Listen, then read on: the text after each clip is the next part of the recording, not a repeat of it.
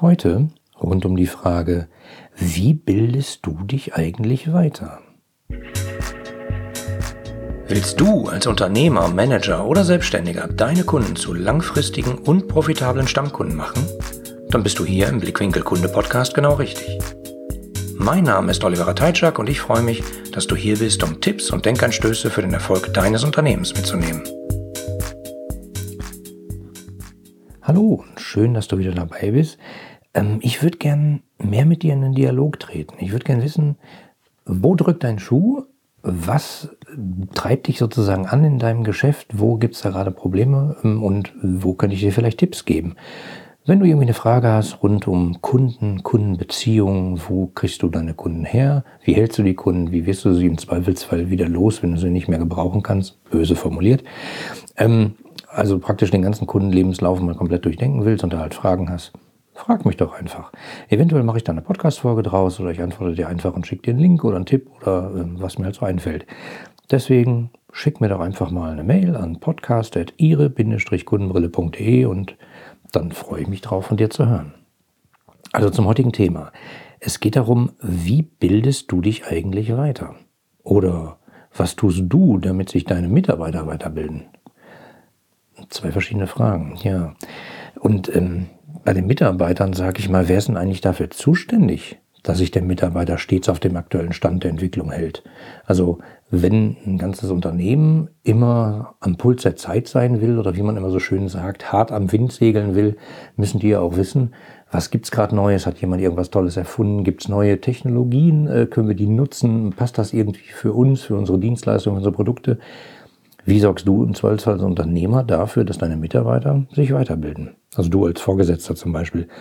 Klassischerweise gibt's da so typische Personalentwicklungspläne. Das heißt, einmal im Jahr gibt's dann, oder zweimal im Jahr gibt's ein Gespräch äh, vom Vorgesetzten mit dem Mitarbeiter. Da wird dann irgendwie erarbeitet, was kann man noch tun, damit er noch besser wird. Dann gibt's äh, irgendwelche Formulare auszufüllen. Und am Ende stellt man fest, eigentlich müsste es folgende Fortbildung geben. Äh, die Fortbildungen werden dann alle aggregiert.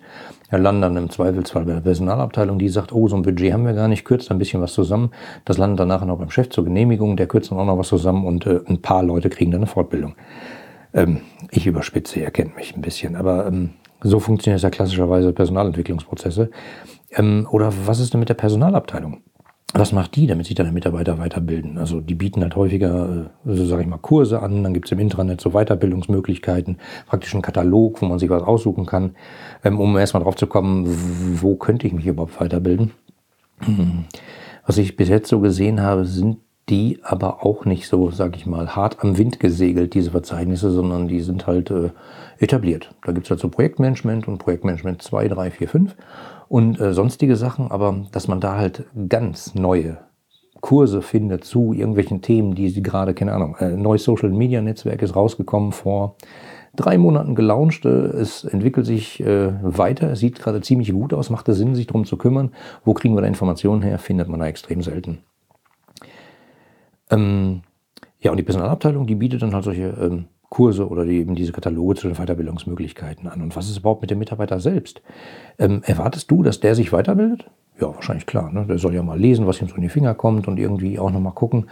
Ja, nur wie tun die das? Also ich sage mal, das Thema, was tut ein Unternehmen dafür, dass sich die Mitarbeiter weiterbilden, da können wir gerne nochmal eine ganz eigene Podcast-Folge drum machen, weil das ist wirklich ein riesiges Thema. Ich würde in dieser Folge erstmal eigentlich genau auf das Thema eingehen und ähm, ähm, auf das Thema eingehen, was tust du, damit du dich weiterbilden kannst sozusagen. Also wie bildest du dich weiter? Ähm, ich habe in meinem Netzwerk mal eine kleine Umfrage gemacht und mal geguckt, was für äh, Möglichkeiten nutzen die da draußen. Also ich sage mal, das, was sozusagen ganz äh, oben kam äh, bei den Rückmeldungen, war, ähm, ich besuche Konferenzen. Also es gibt irgendwie eine Konferenz Digitalisierung 7.0, keine Ahnung. Ähm, das ist ganz spannend, dann gehe ich da halt hin. Dann bezahlt man seine 1000, 2000 Euro, Dollar am Tag geht dann zu der Konferenz, da gibt es ein vorgefertigtes Programm, es treten Speaker auf, die halten äh, Vorträge, man kriegt halt Inspiration. Und das war halt so das, was bei vielen Leuten äh, zuerst genannt wurde. Glücklicherweise kurz danach kam äh, Barcamps Ähm, ich habe da ja mal äh, eine Podcast-Folge äh, zu die heißt äh, Kennst du Konferenzen ohne Programm? Folge 13 war das, glaube ich. Kannst du mal gerne reinhören. Ähm, da geht es halt darum, dass so Konfer Barcamps andere Arten von Konferenzen sind. Man nennt die deswegen auch Unkonferenzen, wo sich halt Leute zu einem bestimmten Oberthema treffen und man entwickelt gemeinsam, dynamisch mit allen Leuten, die da sind, ähm, sozusagen das Programm des Tages. Ähm, wenn du dir das nicht vorstellen kannst, äh, kann ich verstehen, ging mir beim ersten Mal genauso. Äh, hör dir einfach mal die Podcast-Folge 13 an, kennst du Konferenzen ohne Programm. Also praktisch äh, das, was genannt wurde von meinem Netzwerk, war, ähm, ich bilde mich weiter auf Konferenzen oder Barcamps. Danach kam, ähm, ich lese viel, also Zeitungen lese ich, um sozusagen auf dem aktuellen Stand der Dinge zu bleiben. Und ich lese Fachzeitschriften. Und äh, bei den Zeitungen, da muss ich immer leider etwas schmunzeln. Ich, ich bin kein Zeitungsfeind, im, im, Gegenteil. Ich lese die ganz gerne mal, wenn ich eine Woche eine Zeit habe. Nehme nehm ich mir die Zeit und blätter mal ein bisschen, aber wenn ich halt so Lokalnachrichten manchmal lese, denke ich, puh, ähm, das ist nicht so meins. Und dann muss ich immer wieder zurückdenken an meinen Opa. Als der ähm, ungefähr 80 war, habe ich damals gedacht, ich mach mal was Verrücktes. Mein Opa hatte nie was mit Computern zu tun und äh, Computer schwierig, schwer zu pflegen. Dann kam halt so das iPad raus und ähm, ich habe gedacht, warum mache ich das nicht einfach und habe ihm ein iPad geschenkt. iPad mit äh, UMTS-Karte. Ich hatte damals einen relativ großen Handyvertrag, also so eine zweite Karte bekommen. Und das Ding stand da auf seiner Ladestation. Und ähm, naja, es war halt immer on, also immer online und er konnte da halt nachgucken. Ich habe ihm das gezeigt damals und habe gesagt, schau mal, Opa, ähm, sowas kann man da alles machen. Da kann man hier Nachrichten lesen, da kann man das gucken und da kann man nachsuchen. Der hatte äh, ein spezielles äh, Hobby äh, zum Thema Archäologie, wo er Sachen finden konnte. Und was ich damals ziemlich krass fand, nach ungefähr 20 Minuten, nachdem ich ihm das gezeigt hatte, sagte er auf einmal, dann kann ich ja jetzt eigentlich die Tageszeitung abmelden. Und äh, da lief es mir irgendwie kalt den Rücken runter, weil ich dachte, ouch, wenn der nach 20 Minuten erkennt, dass es eine Tragweite hat, äh, hätte ich jetzt als Verlag von Tageszeitung, glaube ich, mal ein bisschen Alarm. Naja, die Zeit hat es gezeigt, äh, die haben, glaube ich, ein bisschen Alarm wenn sie sich nicht komplett neu erfunden haben. Aber darum geht's gar nicht. Also ähm, Zeitungen, Fachzeitschriften haben natürlich immer das Problem, dass sie, äh, naja, ein bisschen hinten dran sind. Also das ist nicht äh, irgendwas, was da drin steht, häufig was, was ganz tagesaktuell ist. Äh, Viele Leute sagen ja auch, ich brauche die Tagesschau gar nicht mehr gucken, weil das habe ich vorher schon im Internet gelesen. Ähm, auch verrückt äh, oder am anderen Morgen die Zeitung nochmal lesen, was man vorher schon im Internet gelesen hat. Ähm, klar, bei Fachzeitschriften ist es teilweise noch länger, weil da werden Artikel eingereicht, die werden dann reviewed und das dauert im Zweifelsfall ein halbes Jahr oder länger, bis das ein Artikel erscheint. Ähm, das ist halt auch nicht wirklich tagesaktuell. Aber es ist definitiv eine Möglichkeit, sich weiterzubilden, also Zeitungen und Fachzeitschriften. Ähm, Online kam ziemlich viel zurück bei meiner Umfrage. Also die Leute sagten, ich habe hier Webseiten, die ich immer lese, ich habe Nachrichtenseiten, die ich lese und äh, ich lese diverse Blogs ähm, zu meinem Thema, weil da gibt es halt ganz, ganz, ganz speziell nischige äh, Blogs. Äh, da tauschen sich Leute aus, es gibt spannende Kommentare, Diskussionen darunter. So kriege ich äh, relativ viel mit und habe ein ganz gutes Bild.